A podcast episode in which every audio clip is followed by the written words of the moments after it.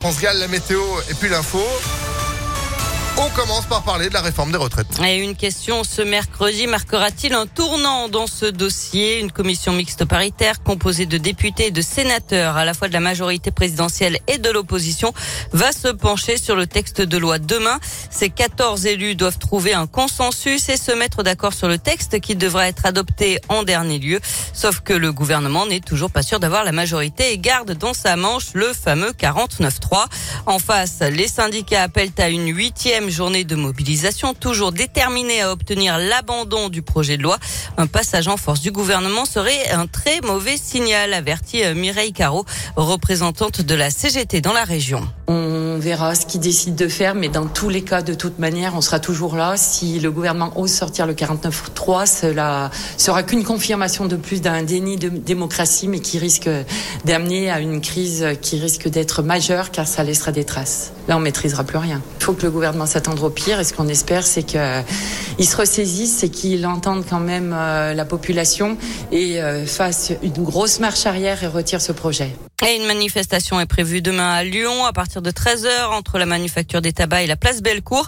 En attendant, plusieurs mouvements de grève continuent, notamment à la SNCF avec toujours 3 TGV sur 5 et un TER sur 2 en moyenne en circulation aujourd'hui.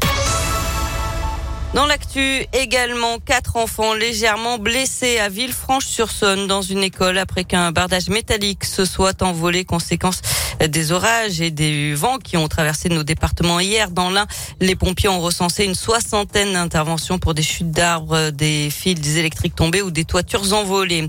Le jeune homme de 19 ans, accusé d'être à l'origine du lynchage de plusieurs policiers à la guillotière, a été écroué. Il avait été interpellé jeudi dernier.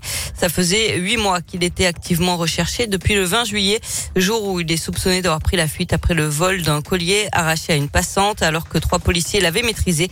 Il avait harangué la foule et pris la fuite. Il sera jugé pour vol avec violence en récidive le 13 avril. Lui, il est accusé d'avoir eu des relations sexuelles virtuelles avec des mineurs. Un quinquagénaire était jugé hier à Lyon.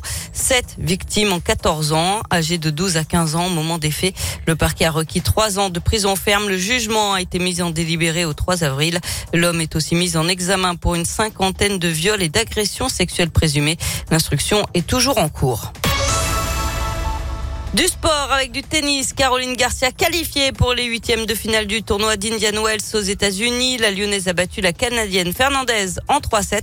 Elle affrontera la Roumaine Sirstea, 83e joueuse mondiale pour une place en quart de finale.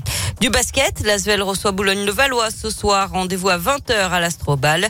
Et puis, le compte à rebours est lancé. J-500 avant les JO de Paris.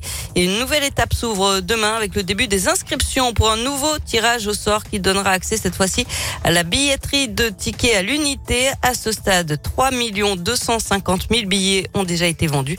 Et je rappelle qu'à Lyon, on pourra avoir 11 matchs de foot à l'OL Stadium de Dessine. Et ceux qui avaient été inscrits euh, la première fois n'ont pas besoin de se réinscrire, c'est automatique. J'attends de découvrir le prix des billets. Hein merci, merci Sandrine. L'info continue sur impactfm.fr. Vous restez avec nous 7h34. Météolion.net